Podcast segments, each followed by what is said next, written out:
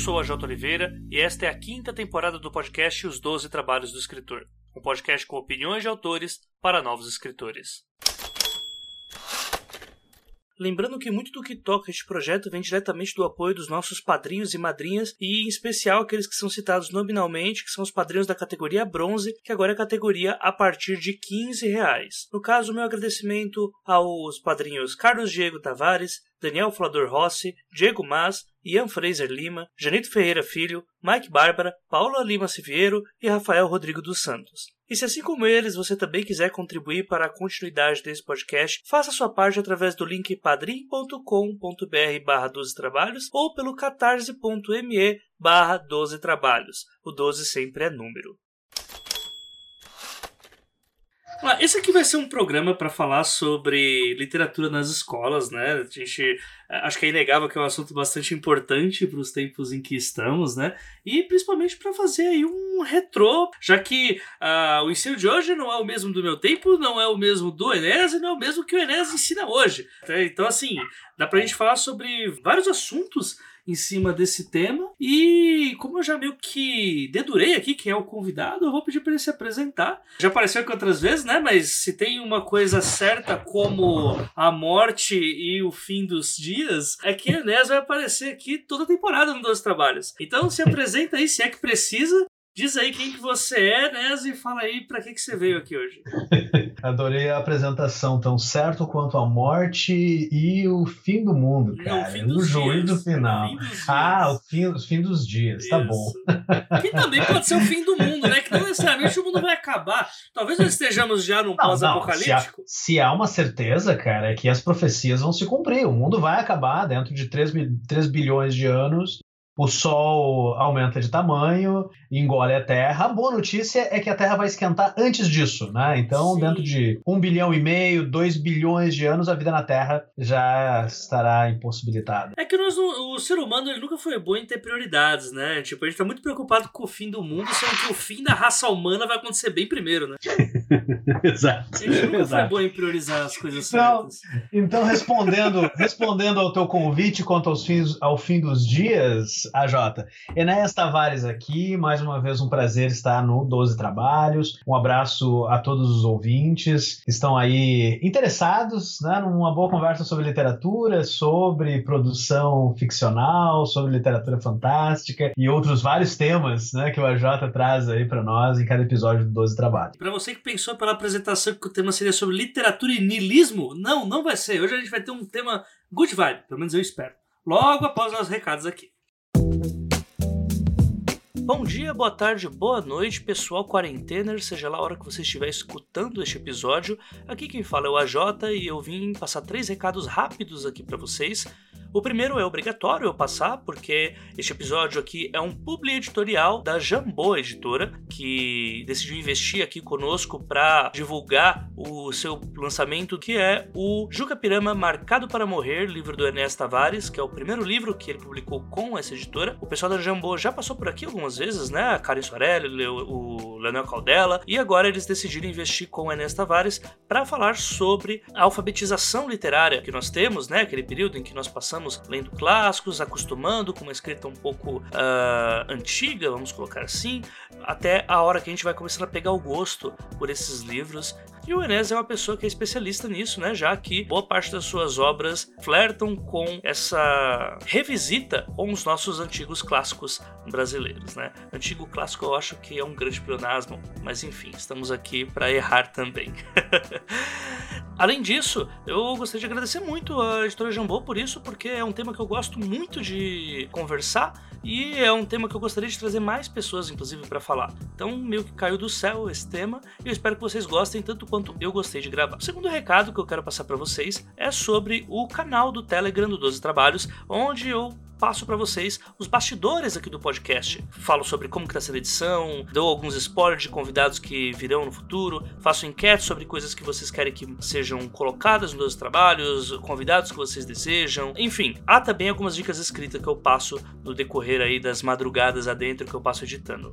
Então, se você quiser ter um espaço lá, até para não depender dos algoritmos das redes sociais, o link vai estar tá aqui no post do episódio. O canal do Telegram chama Dos Trabalhos. E por último, eu gostaria de agradecer a todos os ouvintes que mandaram mensagens, mensagens preocupadas, né, por conta da situação agora da quarentena, né? A quarentena é algo que afetou um pouco assim a minha vida por conta de familiares e tal. E houve muitas mensagens de carinho que valem muito a pena eu agradecer aqui. Então eu quero tomar esse espaço do podcast, dar um muito obrigado para essa gente. É um carinho muito especial que a gente recebe dos ouvintes e que com certeza influencia a continuar publicando aqui. A gente percebe que não é apenas um podcast que ensina pessoas a escrever ou que fala sobre mercado editorial. Né? Rola um sentimento de host para ouvinte que é muito gostoso e que, independente de quantas vezes aconteça, para mim é muito difícil. É sempre um choque, sabe?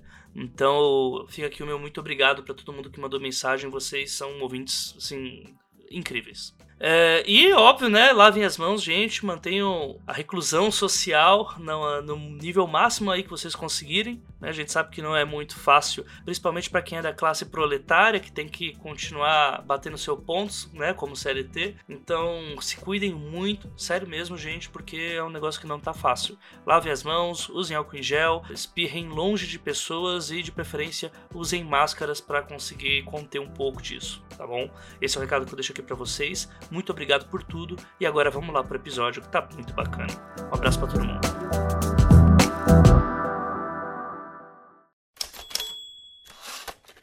Eu acho que esse é um assunto que ele acaba ficando muito estereotipado quando a gente vai falar sobre clássicos, sobre tradicionalismo na literatura, que eu já me queixei várias vezes, eu até acho que eu pego um pouco mais no pé disso, que é o trauma, né? Aquele primeiro trauma, contato com a literatura clássica, que vem ali pela sétima, oitava série, ensino médio. Os livros que vêm logo antes da frase vai ter que ler, se não vai reprovar, não vai passar no Enem e vai trabalhar no McDonald's. Era assim que era passado pra minha geração, né? Era uma ideia horrível. E não, nenhum problema trabalhar no McDonald's, só que na época Exato. era assim que falavam, tá? Eu, assim, era bem comum que isso acontecesse. O meu livro de trauma, né, foi o Dom Casmurro, já falei falei isso várias e várias vezes. Né? Eu não consegui, na época, me adaptar à importância que tinha o livro nem, assim, entrar na vibe por conta de que era mais importante saber as intrigas de relacionamentos entre os meus colegas de sala do que o que Capitão e Bentinho estavam planejando ali um com o outro. Mas o ponto é que aquilo ali foi um querendo ou não, um início ali, uma formação. E uh, acho que dá pra gente fazer um comparativo bem legal aí com como foi para você também. Já que apesar do Enes ter essa aparência todo garotão, ele é um pouquinho mais velho que eu. Essa brincadeira, né, Enes? Nós, eh, nós não tínhamos combinado que nós trataríamos da nossa idade aqui já.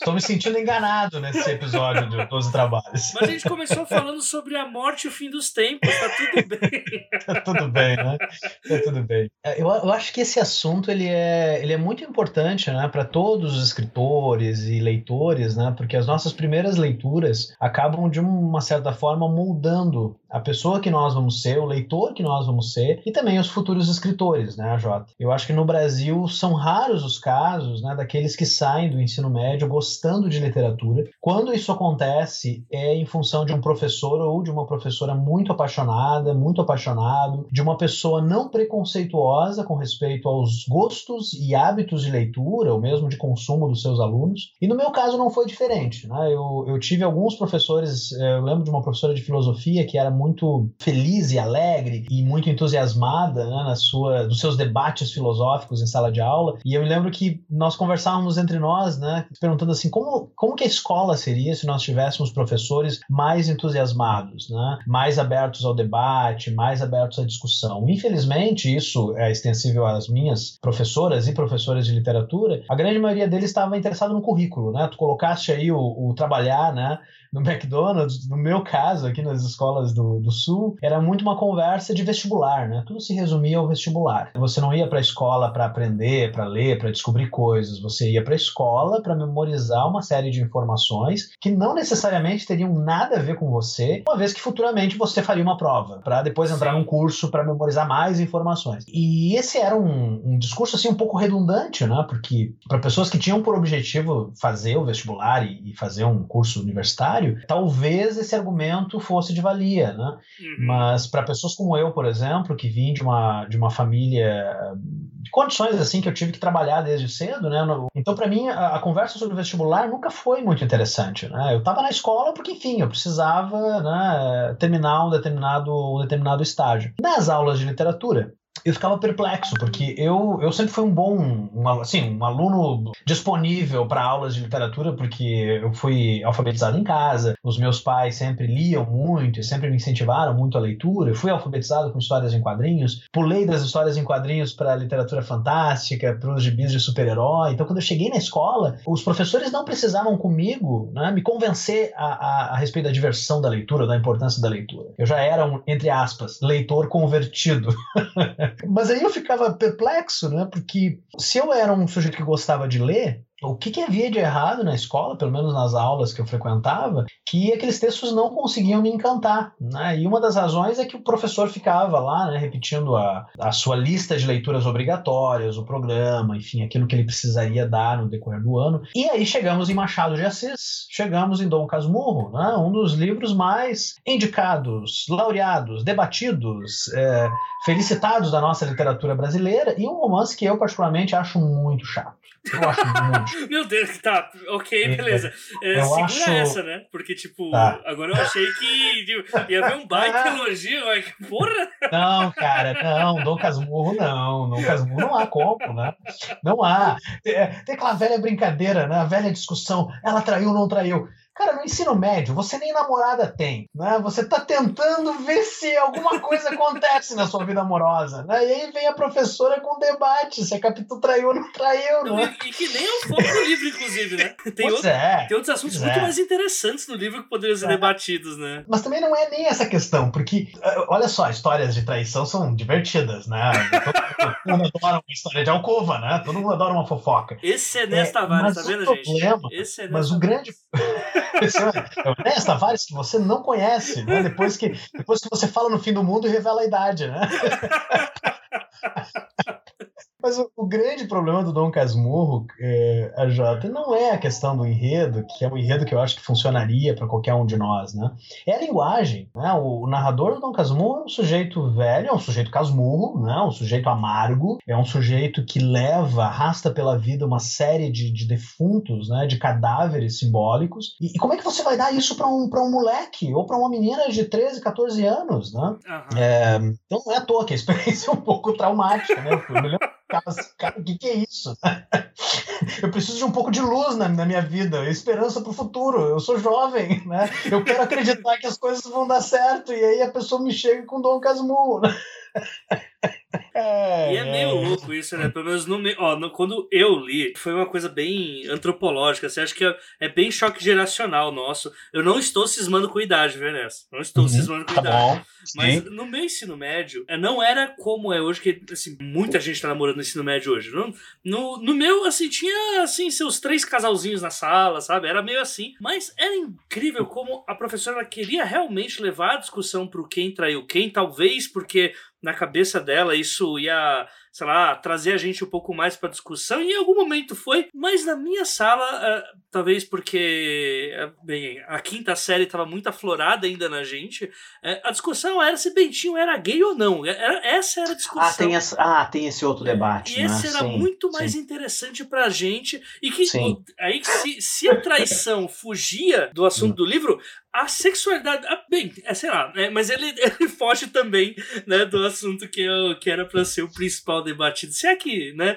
dá pra gente cagar é. essa regra aqui do que é o assunto do livro. Mas esse, mas esse, é, um, esse é um ponto interessante, sabe, Jota? Porque se a gente for pensar assim, ó, qual seria o, o cerne do problema do ensino de literatura na escola, né? Porque uhum. sexualidade é uma coisa que todos nós temos interesse, ainda mais na adolescência, né? É, questões existenciais, a amargura dos adultos, as descobertas, enfim, todos esses temas, eles são fundamentais à nossa experiência humana. Só que muitas vezes os professores, ao invés de apontarem para esses temas, que esses sim são universais no sentido de que eles têm, né, um interesse é, coletivo, ao invés de apontar apresentar para esses temas, o assunto é os estilos de época, as escolas, o Brasil do século XIX, que Machado de Assis, ou Álvares de Azevedo, ou Aloysio, enfim, né, viveram. E as aulas um pouco circundavam essa questão. Né? Ah, as benditas é. escolas literárias. Né? Ah, é, a gente brinca, por exemplo, ah, não, porque só falavam de Capitu Traion, Traion, mas indiferente disso, se, se vinha esse papo, eu estava interessado, né? Agora,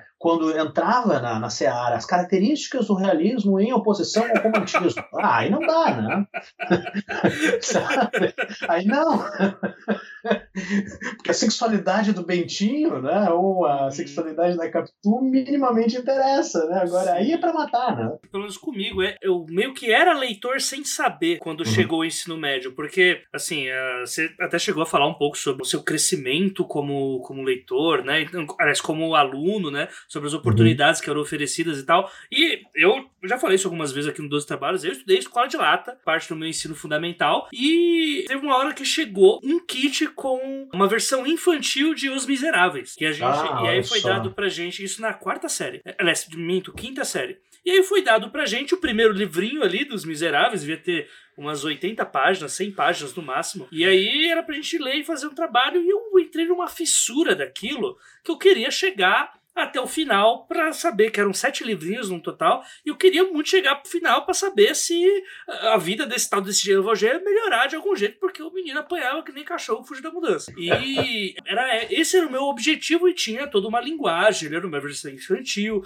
e era uma história assim que ele, ela conversava comigo. E a partir daí, eu tinha tudo para ser formado como leitor, só que a escola ela não tinha uma biblioteca uh, assídua. E, e, esse mesmo kitzinho era um kitzinho de sete livros para todos os alunos de uma sala da quinta série lerem né? Olha e só. era só fazer o trabalho com o primeiro, exatamente por essa deficiência, né? No fim, depois todo mundo fez o trabalho, eu acabei lendo os outros, né? Só que aí dá esse salto pro ensino médio e a forma como me foi apresentado o Dom Casmurro foi totalmente oposta àquilo. Era um, era um convite a você está sendo punido porque você precisa, você vai precisar ler para fazer a prova e ser alguém na vida. Né? Aí muda totalmente a abordagem, né? Tipo, é. você não vai ler porque você vai gostar, você vai ler e você vai ler para aprender essa lição, pra você ser, aprender a ser gente.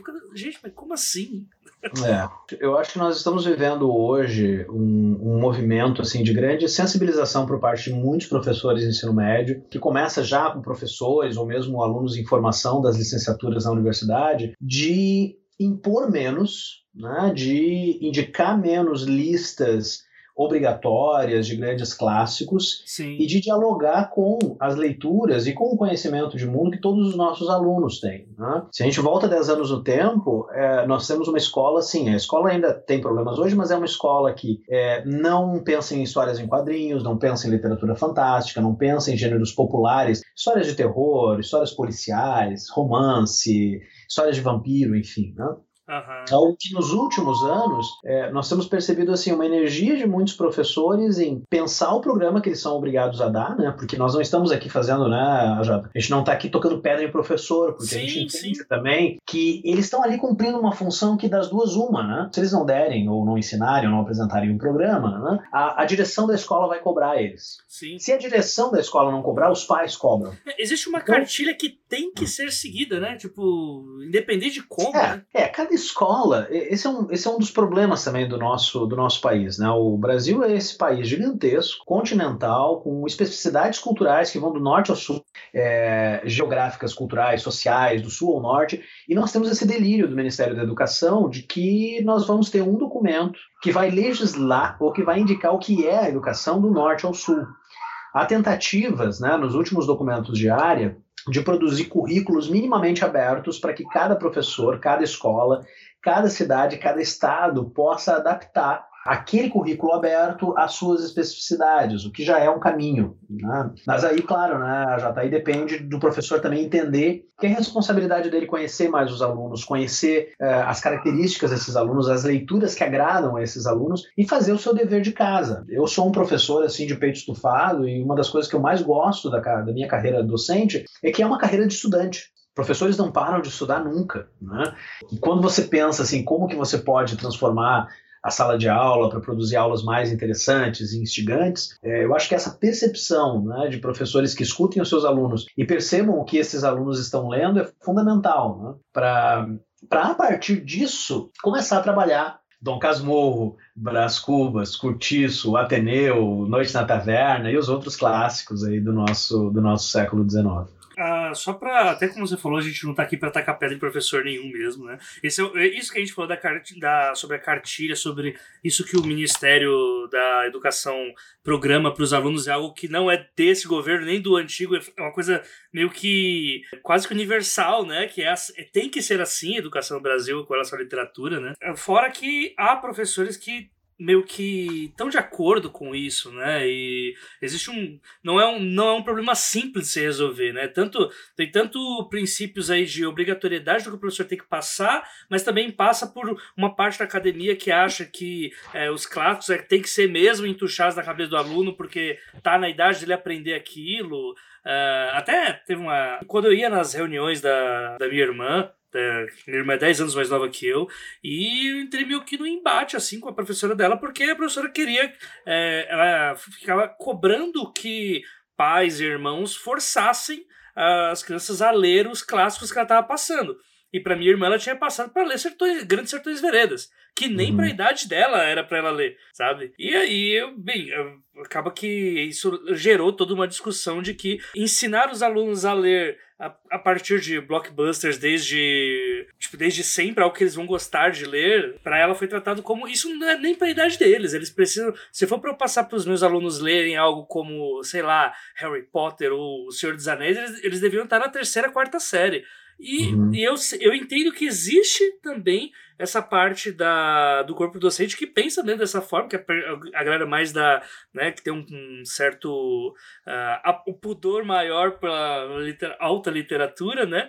E meio que pulam essas. Né, pulam essas etapas e acaba criando esse buraco que a gente tem em um ensino que, em boa parte do país desigual que a gente tem não, não tem condição de ensinar a ler por acesso a livros e termina forçando né, as outras pessoas a lerem é, porque ah. simplesmente tem que ler aquela hora, né? Não é uma coincidência, viu, Jota, que eu trabalho com steampunk. Sim. O, o, o steampunk, ele é ele é muitas vezes associado ao retrofuturismo, né? que pode ser um gênero, pode ser uma estética, enfim, né? E outro dia eu estava conversando com uma, com uma colega a respeito disso, né?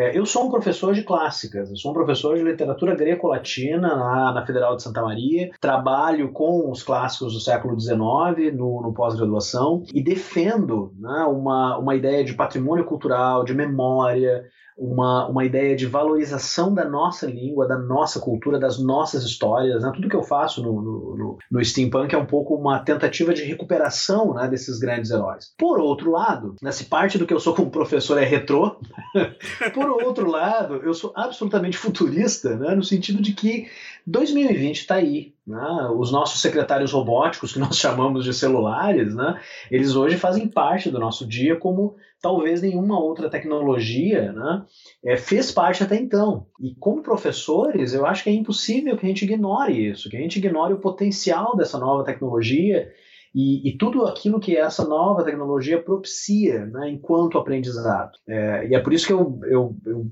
tenho pensado muito, assim, conversado muito com professores né, a respeito de como nós podemos usar a tecnologia para ensinar os clássicos. De que modo né, o celular, internet, computadores, o audiovisual, quadrinhos, enfim, outras mídias e linguagens, jogos, por exemplo, podem ser usados nesse processo de aprendizado. Né? É, uma, vez, uma vez que a gente já sabe, viu, AJ, que um, a escola tradicional está fadada ao fracasso porque ela não evoluiu. Né? Se você volta 100 anos no tempo, os hospitais eram outros, é, os escritórios de engenharia eram outros, né? o, o, os comércios eram outros, a escola era praticamente a mesma. Volta, cento, entra na máquina do tempo, né?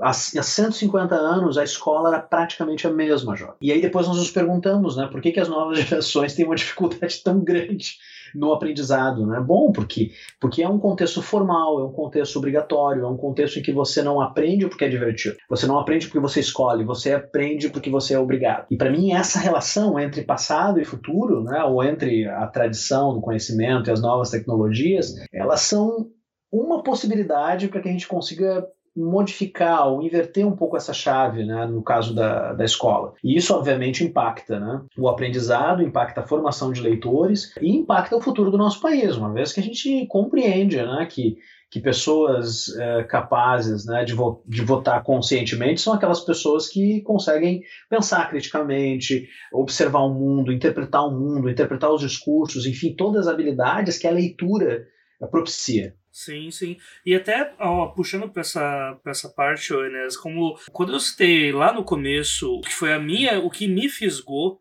né, que era praticamente. Bem, se dessem um exemplar dos Miseráveis para mim original para ter lido na quinta série, primeiro que eu teria machucado meus dedos, né? Porque, enfim, é um uhum. calhamaço, né? Que se tacar na cabeça de alguém mata. Exato. E, e, e assim. Você... você... teria machucado os seus dedos ou a cabeça de alguém que Exatamente. Né? Ah, tá. Exatamente. Tá. Não se dá um tijolo desse para uma criança, mas a vulgarização dessa história, que é um puta de um clássico da literatura universal, né, mundial, tá ali disponível para uma idade de aprendizado e que vai aproveitar aquilo de uma forma muito mais interessante do que aproveitaria o texto original. E eu ter chamado você aqui para falar exatamente por esse assunto, para escolher essa pauta exatamente por conta do trabalho que você faz com a vulgarização dos clássicos num formato de ficção científica. Eu gosto muito disso, acho que é uma pode não ser uma solução, porque até, até porque né, solução a gente precisa de um tempo muito grande para saber se é, mas é um caminho muito interessante que você está tomando e fazendo pessoas começarem a ler, trazendo livros que, que antes era para ler só pela obrigatoriedade e hoje trazem histórias que as pessoas vão até depois atrás dos clássicos para saber, pô, tá, aqui eu tenho um herói, não é vibe de ficção científica, mas todas as histórias são pós os livros originais, então eu vou atrás dos livros originais para saber o que rolou. Eu quero que você fale um pouco sobre esse processo, se isso foi pensado, né? E principalmente o que, que, te motivou a fazer isso. Apesar de eu achar que você já começou a sua resposta no seu último relato sobre tecnologia e a evolução do ensino que você acha que é necessária. É, os processos criativos eles são sempre tortuosos, né? E a lembrança, a lembrança que a gente tem deles, eles mudam a cada mês, né? Sim, Se você sim. entrevistar um escritor, a cada mês e fizer a mesma, como é que você escreveu a obra tal, né? Eu, eu, eu não vai, eu não vou me surpreender se a pessoa é, responder de uma forma diferente a cada mês, né? Eu nem vou focar tanto no processo de do, do lição de anatomia, né? Até porque se o ouvinte quiser, a gente tem o quarto episódio da temporada, da primeira temporada, que foi sobre estrutura narrativa, que onde a Enes falou do processo criativo dele do começo ao fim. Então, eu quero ir mais pela vibe de eh, trabalhar aqueles personagens nesse cenário, né? Porque foi algo bem uhum. assim Uh, até foi o diferencial que, que você teve, né, naquele concurso que você levou. Eu, eu gosto muito do, do Alan Moore, né, e uma das obras que, que foram, assim, mais mais formadoras, eu acho, da minha adolescência foi a Liga Extraordinária, né, ou da minha juventude, que foi publicado originalmente em 99. Eu tenho esse grande amigo, meu amigo mais antigo, que é o Renan Santos. É, nós, numa bela noite, conversávamos a respeito do, do, do Liga Extraordinária, e o Renan me disse assim, o Renan é, é, é formado em Direito, faz doutorado hoje em Ciências Sociais, e ele me disse assim, cara, como eu gostaria de escrever uma liga extraordinária brasileira, mas eu não tenho formação em letras para fazer isso. e, e, de forma automática, né, a minha resposta para o Renan foi, eu tenho formação em letras. E aí ele brincou, então escreve essa porra, né? Ou melhor, é, escreve essa obra. e foi, e assim, claro, é, várias outras, outras coisas é, se mesclaram aí no caminho, né? Mas, mas eu falo de, desse episódio inicialmente, porque naquela conversa, eu, eu, a primeira coisa que eu percebi assim, cara, por que, que nós não fazemos isso no Brasil? Por que, que nos Estados Unidos, né, que é onde o steampunk nasce, ou na Inglaterra, que é onde o Alan Moore e o King Newman fazem as suas obras, ou mesmo na França, na Espanha, por que, que diferente de outros países que estão acostumados, né, a reler, reinterpretar e recriar a sua tradição, por que, que nós não fazemos isso? Né? E aí, a primeira resposta que eu dei foi: olha, mas, mas é que a literatura vitoriana é divertida, enquanto que a literatura brasileira é chata. Né? Essa foi a minha primeira resposta. Porque, porque hoje, né, se hoje eu, eu defendo assim, uma visão um pouco diferente da, da literatura clássica, eu nunca escondi, né, Jota, o quanto eu, eu, tive a resistência no ensino médio e continuei tendo essa resistência no, no, curso de letras. Eu, continuo, eu saí do curso de letras também continuando com problemas com Machado de Assis e toda a tradição. Foi o exercício do Brasiliana que me fez voltar para esses textos e perceber que eles não eram chatos coisa nenhuma, né? e sim perceber que aqueles textos haviam chegado aos meus ouvidos e aos meus olhos num momento em que não era exatamente o apropriado para mim. Uhum. Né? Não existe um momento apropriado, existe um momento apropriado para determinadas pessoas. Né? É, o Ateneu, por exemplo, que é um livro que eu acho muito desafiador, mas por outro lado, uma das obras mais é, sofisticadas, poéticas, sensíveis à nossa tradição. Né? Mesmo o Dom Casmurro, que a gente bateu tanto an antes, né? Ora, o Dom Casmurro é um estudo absolutamente complexo né? da dissolução mental do ciumento né? e, do, e dos fantasmas demoníacos criados pela mente ciumenta, né? entre outras características características que nós poderíamos ressaltar. Né? Então, o primeiro exercício foi matar o meu preconceito com essas obras, o que me ajudou muito como professor, né? porque eu entrei em sala de aula depois do Brasiliana especialmente em aulas nos quais eu discuti, nas quais eu discutia a literatura brasileira, pensando nesse duplo preconceito, no meu preconceito anterior como professor e no preconceito dos alunos, né? Uhum. É, para depois entender o que, que, é, o que, que poderia haver nesses textos de divertido, de ousado, de sexy, de perigoso, de insano, né?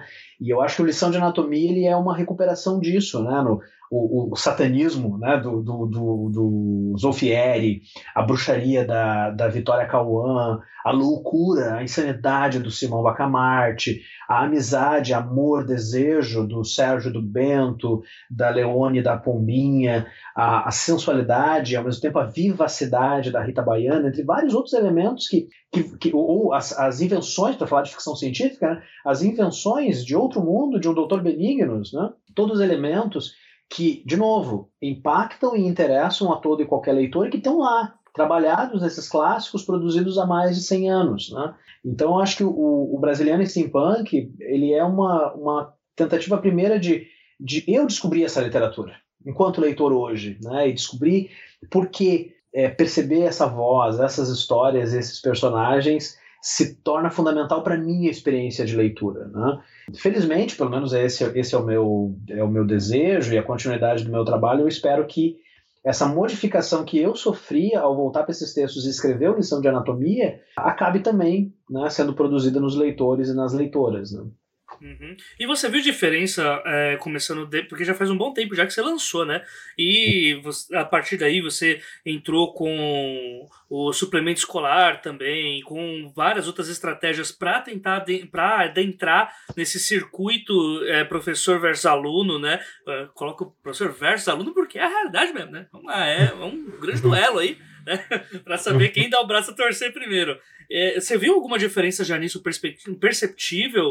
Uh, ou a, a, por enquanto apenas casos anedóticos? Eu acho que não é nenhuma coisa nem outra. Né? Hum. Tem casos isolados, né? tem professores, por exemplo, que adotaram nas suas aulas, professores que usam lição de anatomia como um mapa né, de, de leitura para as outras obras, é, professores que usam lição de anatomia as outras obras do Brasiliana para deixar na mão dos alunos escolher o que, que eles querem trabalhar né, no, no, tanto no suplemento quanto no final do livro, tem todas as referências ali das obras utilizadas, né? E, e eu acho essa estratégia muito boa, né? Porque uhum.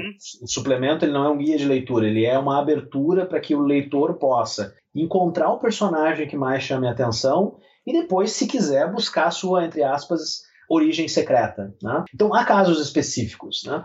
Por outro lado, não há casos assim é, gigantescos, porque apesar de fazer cinco anos, né, que o Lição de Anatomia foi lançado, é, é pouco tempo, né, Jota? É pouco tempo para a gente ver assim um efeito a médio e longo prazo. Né? Uhum. Ah, nós tentamos colocar o Lição de Anatomia num dos editais do governo, né? A Leia fez isso em 2018, eu acho, e infelizmente nós não conseguimos colocar o livro no, no ensino médio. Né? A gente já a gente já tinha percebido ali uma alteração, né, nos critérios desses editais e o Lição de Anatomia, ele inegavelmente, assim, ele tem uma recuperação da tradição literária? Tem, mas é uma recuperação como eu posso colocar isso?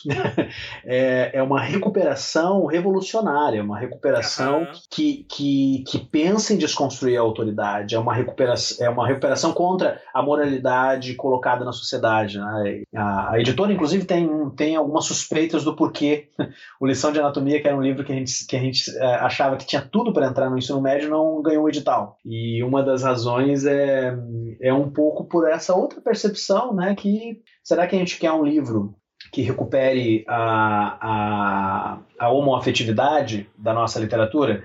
Será que a gente quer um livro que recupere a sensualidade da nossa literatura? Será que a gente quer um livro que recupere o espírito uh, aventureiro, uh, místico, ousado da nossa literatura? É, e sem falar, né, que toca nos pontos que meio que o uh, a galera, o, a nossa mídia, os próprios acadêmicos meio que escolheram esquecer, né, como a unidade positivista, a segregação, o racismo da época, são temas que são muito complexos e que é um vespeiro que muita gente não quer mexer, né? É, mas esse é um preço que a gente paga, né? É um preço que a uhum. gente paga para é, mas eu te confesso assim, ó, para um para um, confesso a ti, confesso aos ouvintes, né, que para um romance de um autor iniciante, né, o fato do Lição de Anatomia ter esgotado duas tiragens consideráveis e se encaminhando na época ainda né, para uma, uma terceira tiragem, eu considero assim, uma, grande, uma grande vitória. Né? é o romance é o romance que deu origem que deu, deu que enfim me, me deu projeção inicial como escritor é o romance que até hoje né boa parte dos convites que eu recebo para para redes de leitura, para atividades em bibliotecas, é em função do lição de anatomia. E é por isso que eu até hoje fiz, né, do lição de anatomia, eu acho que o grande o meu, a minha grande bússola, assim, em termos de carreira, né? Sim, eu gosto muito dessa história, Enes, mas você chegou a colocar o porquê que a gente não faz isso, né? Só que é, é engraçado porque depois de um tempo, 24, 25, eu peguei pra. Pô, tem alguns clássicos que eu nunca li né? Clássicos, tipo, vamos começar a ler Shakespeare, porque sim, né? E aí eu uhum. via que, tipo, eu ia lendo, né? Mercador de Veneza, foi o primeiro que eu peguei para ler, depois o Romeo e Julieta e tal, e muitas coisas na história tinham... Eu falei, pô, mas isso aqui eu já vi em várias outras coisas, por causa do quanto de vezes essas histórias foram emuladas e tal, e aí a gente acaba pegando um pouquinho dela de cada, cada outra história que a gente viu, né? Eu acho que falta Uh, nessas histórias clássicas brasileiras essas emulações, essas recontagens dos nossos próprios clássicos, né? Ver uhum. mais vezes a, o, o Dom Casmurro ser recontado numa outra história. A gente só vê, tipo, no máximo, a gente vê. A gente chega a ver até Romeu e Julieta sendo recontado em produção Globo Filmes, mas com. Acho que existe um purismo, né? De tentar deixar a obra o mais original possível. E quando você faz isso com o Lição de Anatomia, para mim foi bem catártico. E não só por ser um livro, mas também por tentar outras vertentes, como até tentar o card game, quadrinhos, agora a, série em si. Assim, eu acho um baita de um caminho assim a ser explorado e acho que tem tudo para trazer novas pessoas para entender essa literatura, independente da julgarem que seja uma tentativa boa, não, ou que você esteja cuspindo nos nossos clássicos, veja só, né? Eu acho que é um caminho que a gente tem que ser, que tem que ser considerado. É, eu, eu, sou um grande entusiasta não só do passado e da, e da tecnologia, mas um grande entusiasta assim desse exercício de criação de histórias, né, Jota? A gente passou a nossa infância né, correndo, brincando, vivendo aventuras com os nossos amigos vizinhos ou dentro da nossa cabeça, né? E em algum momento uh, a gente parou de fazer isso porque a escola, porque os pais, porque a sociedade dizia que a gente tinha que crescer e que a gente tinha que se tornar adulto e pessoa séria, conseguir um trabalho e tal, né? Com exceção da, da, das pessoas que trabalham com arte, a imaginação continua sendo, né, esse território assim um pouco inóspito e pouco explorado, né? Todos nós consumimos arte, consumimos histórias, a gente fica, é, a gente pode passar um dia sem consumir outras coisas, mas a gente não fica um dia sem consumir histórias, sem consumir um episódio de uma série que a gente gosta, um capítulo de um livro que a gente adora, ou de um autor que a gente admira, ou sem acompanhar o, o último último número do quadrinho que uh, a gente lê há um bom tempo, quer dizer, as histórias são constitutivas de nós, né? É quando o Lição de Anatomia saiu, a editora sugeriu, né, que a gente fizesse algumas ações transmídia, foi a primeira vez que eu escutei o termo, E eu me descobri assim apaixonado por essa possibilidade de contar histórias em formatos diferentes, né? Porque não se trata de adaptação, né? Não, não, não é o criar uma história que você adapta para outras mídias, não. É criar uma história que só funciona no livro. Uhum. Eu, eu, eu, considero lição de anatomia já isso. Lição de anatomia é um romance infilmável. O que a gente faz, o que eu fiz ali em termos literários, narrativos, ele, ele funciona só como literatura. Assim como as histórias que eu, Kevin, Samantha, né, os criadores da Potato Cat, bolamos para o card game, funcionam para o card game. Né? Assim como o roteiro do A Todo Vapor, que é a nossa websérie, em parceria com o Felipe Reis e com a Cine King, ela foi feita para o audiovisual. E e se aventurar nessas diferentes mídias é sempre um exercício criativo interessante, é algo que me motiva muito, eu trabalho com isso. Já, já falei, inclusive, contigo, com o Eduardo Spor e com o Christopher Castasmith a respeito de séries transmídia. É, mas eu também acredito que essas diferentes é, ousadias midiáticas, elas chegam a outros públicos. Né? E algo me diz que nos próximos anos nós teremos a nossa literatura fantástica ganhando projeção de fato, projeção nacional, como outras obras e autores têm em função do audiovisual. Eu acho que é um momento muito rico para o audiovisual brasileiro, é, interesse por parte de canais, por parte de produtoras e de outras iniciativas. E talvez com a todo vapor e ou outros projetos, né, nós tenhamos aí o nosso, a nossa literatura fantástica ganhando a telinha ou a telona, né? algo que é fundamental para, enfim, né, apresentar essas histórias a outros leitores e, e mesmo fomentar o mercado. A gente já falou sobre os projetos que você colocou, que você fez e tal. E eu quero voltar um pouco porque você participou de uma iniciativa muito legal no ano passado, né? Que foi a uhum. iniciativa uhum. do SESC, que é de trazer de uma outra forma o contato da pessoa, do brasileiro médio, com a literatura através do próprio criador. É onde vários autores foram escolhidos para rodar o interior de várias cidades em torno do Brasil e ter esse contato direto, né? O olho no olho mesmo. É. Em pessoas que não têm oportunidade de estar sequer numa Bienal do livro, ou estão num evento menor, porque realmente não há, não há oportunidade para que haja isso. Eu queria que você contasse pra gente como foi essa experiência. Para mim é, é, bem inédito esse tipo de projeto, não sei se isso já rolava antes.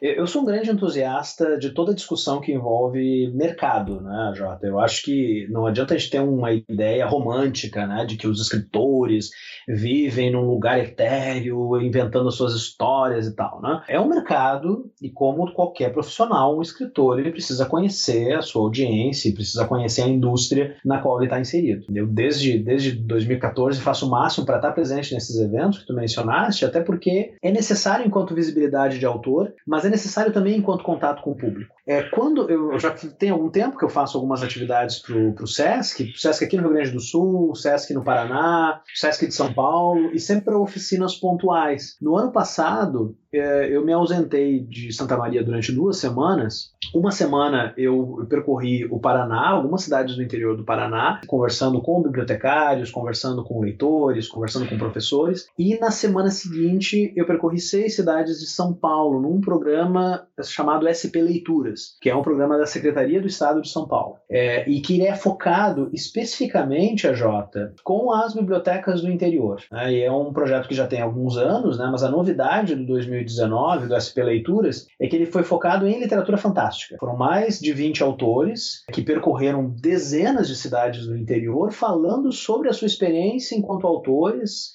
escritores e escritoras de literatura fantástica. É, o aprendizado foi surpreendente, assim, porque quando você embarca numa viagem dessas, primeiro, né, você esquece a sua coluna, você esquece os seus hábitos de sono, você esquece a vida, né, enfim, né. É, você e não você... espera o que, vai encontrar também, né, porque é um ambiente totalmente é. novo, né. E, obviamente, sempre com o coração aberto, né, e nada sabendo que você vai encontrar é, toda sorte de experiência, né, envolvendo literatura. É, mas eu, eu fiquei muito impactado né, com, essa, com essa experiência das bibliotecas, porque uma coisa né, é quando você vai para as escolas e você encontra o contexto muitas vezes desafiador com que muitos dos nossos professores trabalham, salários baixos, salários não pagos, salários parcelados, é, os desafios de contato com os alunos, os desafios com as famílias e tal. Né? Os bibliotecários, eles estão numa situação um pouco diferente. Eles não são obrigados a ficar indicando livro para ninguém. Eles estão lá cumprindo a sua função, né, enquanto bibliotecários e conversando com pessoas que vão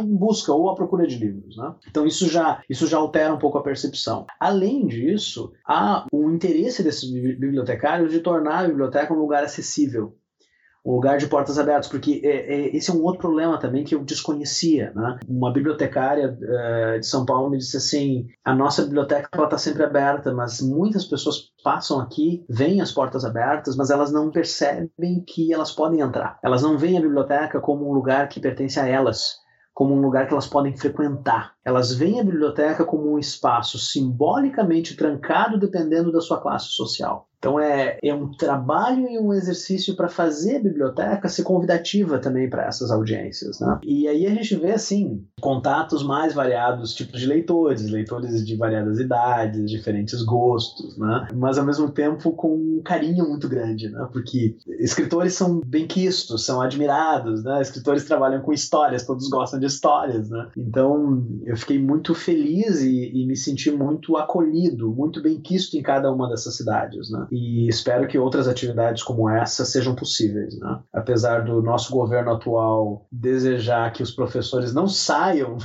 especialmente os professores de universidade, não saiam das suas cidades, é, esse é o tipo de atividade que eu quero continuar participando, nem que eu tenha que fazer isso durante as minhas férias, porque se de um lado é fisicamente cansativo, fisicamente é desafiador, né? eu, eu percorri mais de 2 mil quilômetros de carro naquelas duas semanas, né? por outro lado é uma experiência para a vida, é uma experiência que te faz compreender por que, que você trabalha com histórias, por que, que você trabalha com livros e por que você trabalha com literatura fantástica indo quase para a parte final aqui, né? A gente. Primeiro, eu acho que já foi dito isso no começo do programa, pelo menos vai estar na parte de, de recados, que tem que agradecer a Jambu Editora que está financiando esse episódio, inclusive, que ela, a Jambu ela financiou o episódio exatamente para falarmos sobre esse assunto, então é bastante admirável que a editora tenha feito isso para a gente, uh, nesse momento em que nós estamos, para falar sobre um assunto importante que é, e boa parte também porque tudo isso que foi dito aqui, né? Uh, todas as experiências que foram colocadas, você já está com. Pelo menos eu já acompanho seu trabalho já há quatro, quatro cinco anos já, né, Nes?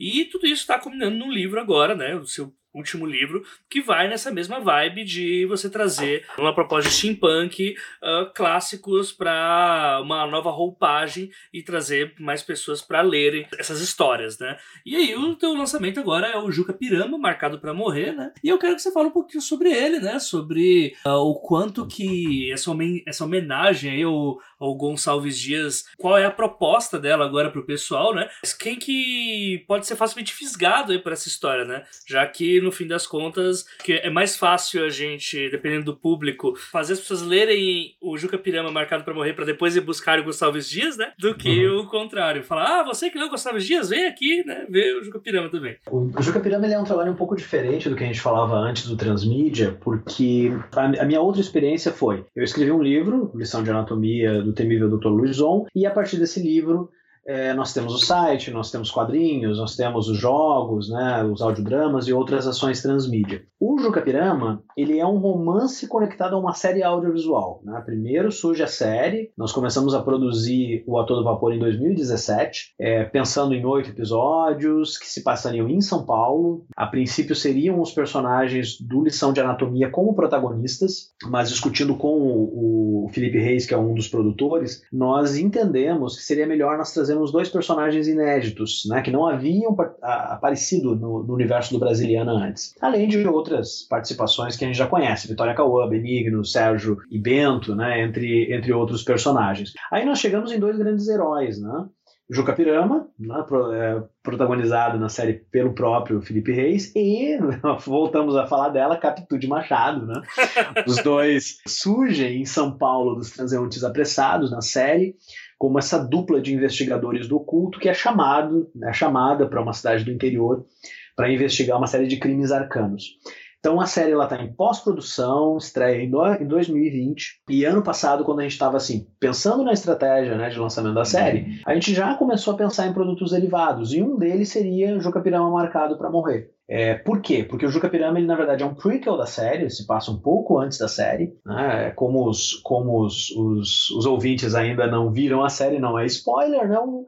O, romance ele termina num ponto específico em que a série começa. Então nós temos em Juca Pirama Marcado para Morrer um romance que conta a história desse protagonista. Né? Para aqueles que conhecem o poema do Gonçalves Dias, sabem que Juca Pirama é um guerreiro né, que, que vai ter a sua coragem testada, de um lado a coragem como guerreiro e do outro lado a sua fidelidade né, à, à, à doença do pai. Né? É um poema aí que é formador né, da nossa constituição, da nossa identidade romântica. Né? Como é que esse herói do Gonçalves Dias se transforma no investigador do oculto em São Paulo 50 anos depois? Essa é uma das questões né, que nós respondemos com o romance. O romance, então, ele se passa em São Paulo, né, na São Paulo capital, no momento em que, mil, 1900 e, 1907, no momento em que São Paulo passa por uma série de transformações urbanas, né, aquele momento ali ainda não é São Paulo que nós vamos conhecer 50 anos depois, 100 anos depois, como a grande metrópole, né, a maior metrópole da América Latina. É uma cidade grande, mas uma cidade que está em grande expansão. Jucapirama é contatado né, por, uma, por uma misteriosa figura para proteger as irmãs Cecília e Cassandra Gouveia depois que o pai delas, o Barão do Café, desapareceu. Duas coisas que o Juca descobre de saída. Elas não são exatamente mocinhas em perigo, e ao que tudo indica, uma delas é responsável pelo desaparecimento do pai. Esse é o, o estopim para Juca Pirama Marcado para Morrer, um romance que relê o poema do Gonçalves Dias, né? o poema do Gonçalves está no livro, né? nós fizemos uma, uma atualização e tem um texto também que, que dá algumas sugestões de como tanto o poema do Gonçalves Dias quanto o romance podem ser apresentados na, na escola. Então, é uma edição bem especial aí da Jambô. Nós levamos o A Todo Vapor para a Jambô, que é oficialmente a, a editora parceira aí desse, desse projeto. Lançamos ele na Bienal do Rio do ano passado, com relançamento na Comic Con Experience, e indicamos aí a leitores e leitoras que têm interesse não apenas em literatura clássica brasileira, mas especialmente em histórias fantásticas, né, acompanhando as peripécias do nosso herói marcado para morrer. Muito bom, muito bom mesmo. E no caso, a gente tem algumas novidades, jabá, algo a mais sobre uh, essa história, ou pelo menos sobre outras histórias que você esteja planejando. Eu quero ressaltar aqui uma coisa, né, antes de você responder, que assim, da, em todas as obras que você, que você fez, uma coisa que me deixa muito satisfeito. É, até agora você abordou três, três locais, né? É, Rio Grande do Sul, Rio de Janeiro, com o André e com a Annie Kellen, né? Uhum. E agora São Paulo também. E sempre com esse paralelo histórico que conta pra gente uh, uma boa parte aí do que. de um passado que ou a gente acaba não aprendendo, porque, bem, geografia nacional não é um tema que o brasileiro curta muito, né? Mas é bastante divertido, por exemplo, o seu romance com a Nikele e com o André, ver a ideia da construção da estátua né, do Cristo Redentor e tal. E agora em São Paulo, imagino que você vai brincar com essas coisas também. Uh, enfim. É algo que eu acho um ponto bastante relevante. Tem novidades aí sobre futuros projetos ou foco agora total na série? É, uma, só um adendo sobre isso que tu mencionaste, AJ. O que eu falei antes sobre trabalhar na minha literatura, uma literatura que eu ainda não conheço, né? a, a minha produção é um pouco uma descoberta desse passado, uma descoberta uhum. dessa história. Né? A mesma coisa vale para a geografia, sabe? É, eu exploro geografias diferentes no universo do Brasiliana, porque eu também acho que assim como a gente não conhece o passado do Brasil, a gente também não conhece a extensão desse país, as suas diferenças culturais, enfim, as coisas que constituem uma Porto Alegre, uma Curitiba, uma, uma Rio de Janeiro, um São Paulo, enfim. Né? Foi pelo é... teu livro que eu descobri que Porto Alegre tem realmente um templo positivista. Isso foi Sei. chocante. Isso foi chocante. tem um templo positivista, tem um pântano do Guaíba e tem a casa Sim. do temível Dr. Luizon. Viu? Peraí, tem a casa também? Lugares. Tem, tem. Todos os lugares, todos os lugares citados na lição de anatomia existem, meu cara.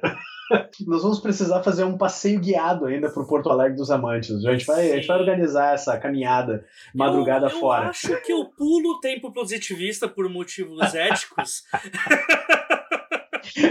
É, como tu deve lembrar, a, a, o sobrado Luizon fica perto do tempo positivista. Viu? Nada, então nada, nada contra desvia. o templo, sabe? Nada contra o templo. Mas é que, assim, o fandom é meio complicado, sabe? Não, é. não, não é um fandom fácil. É. É, é que a gente está do lado do Partenon místico, né?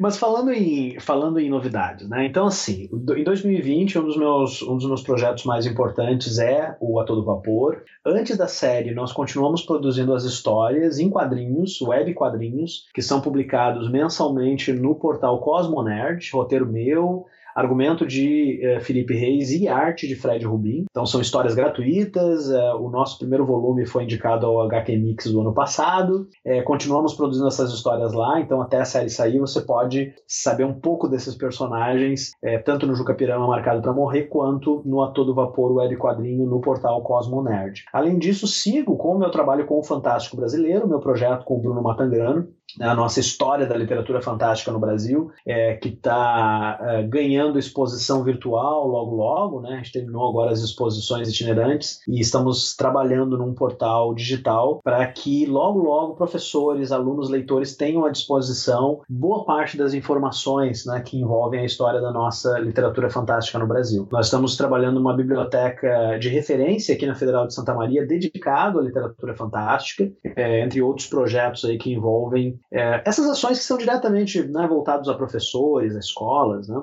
E por hora eu acho que os projetos que eu estou é, possibilitado a falar seriam esses. Estarei na Odisseia de Literatura Fantástica, logo logo nós vamos ter Guanabara Real 2, aí, um, dos nossos, um dos nossos projetos aí desses últimos meses. Eu, André e Nikellen estamos muito felizes. Vocês não vão aumentar para oito mãos, não? E oito mãos? Por é. hora não, por hora não. tá, tá difícil de manter a seis.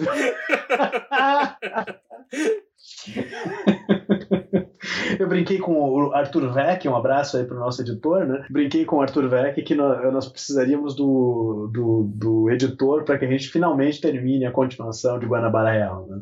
Olha aí. E alguma novidade mais, né? Ou são só essas por enquanto? São essas. Eu, eu só gostaria de encerrar aqui, né? Agradecendo publicamente a Jambô Editora. É o meu primeiro projeto com a Jambô. Além do Juca Pirama, é, acompanhei eles numa série de eventos ano passado, na, na Comic Con, na Bienal. Estou escrevendo alguns textos a respeito de steampunk, a respeito do steampunk no Brasil, para Dragão Brasil. Uma revista maravilhosa que eu indico a todos vocês, né? Mais de 100 páginas de conteúdo inédito por mês. E deixo aqui o meu agradecimento né, aos editores, em especial ao, ao Trevisan e também ao, ao Guilherme Desvalde, além de toda a equipe Jambô, que são pessoas assim que estão batalhando muito, não apenas com o cenário de Tormenta, não apenas com o Dragão Brasil, mas com todas as suas ações para valorizar a leitura, fortalecer a leitura, investir em novos autores, né? E eu fico muito feliz de estar com a Todo Vapor é, em parceria com a Jambô. Espero que seja uma parceria que dure muito tempo. É isso aí. Então eu acho que é isso, Enes. A gente falou pouca coisa hoje. Né? Então, eu tenho mais uma coisa a acrescentar. Então, mais uma coisa. Tá? Eu gostaria de acrescentar é, o agradecimento a todos os ouvintes que estão aí interessados em saber um pouco a respeito do trabalho que nós fazemos, mas a respeito também de, de pensar o ensino de literatura de uma forma diferente no nosso país. Nós precisamos de mais professores motivados, nós precisamos de mais leitores apaixonados e é só através da literatura, através da história, através da imaginação que a gente vai conseguir modificar a paisagem sombria, é, distópica, na qual todos nós nos encontramos hoje. Né? Curiosamente, todos nós nos tornamos personagens né, de uma história de ficção científica distópica nesses dias de Brasil. Né? E eu acho que nada mais é, pertinente e importante do que a literatura para modificar esse cenário nos anos à frente. E, e nada mais importante do que profissionais que estejam aí batalhando pela literatura fantástica em nosso país. Então, gostaria de finalizar agradecendo a Jota, tu és uma dessas pessoas, é, uma das pessoas que eu mais admiro e que eu mais prezo aí na nossa cena fantástica e na nossa cena literária. Parabéns pelo excelente trabalho aí no, no 12 Trabalhos e como sempre, estou à disposição para futuras conversas. Com certeza, com certeza. Você e seu dog aí também, com certeza, estão à Exato, ele está chorando. Tá eu chorando. vendo, tá, tá, tá acontecendo algo. Ele começou a falar da situação do país, ele começou a chorar. Eu falei, meu é. Deus, o que está acontecendo, gente? Não...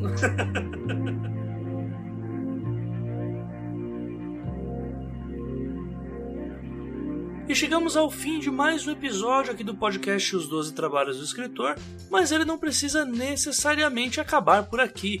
Se você quiser falar conosco, deixar suas perguntas para o convidado, deixar impressões do podcast ou comentário simples, então vai lá nos nossos perfis das redes sociais, nos sigam e deixe seu comentário através do Twitter, do Instagram ou do Facebook e através do arroba os 12 trabalhos. O os é artigo, o 12 é número e trabalhos É normal, é como é trabalho de verdade. Ou senão você também pode mandar um e-mail através do os12trabalhos@gmail.com.br. Caso queira nos ajudar, além do financiamento que temos no Padrim, você também pode comentar no post do episódio no site da Audiocosmo, ou comprar através dos links que nós oferecemos os livros mencionados nas entrevistas, pois os preços são promocionais e sempre vem uma fatiazinha aqui pro podcast. Dito isso, uma ótima quinzena a todos e não se esqueçam, sejam dignos de suas histórias. Até o próximo episódio.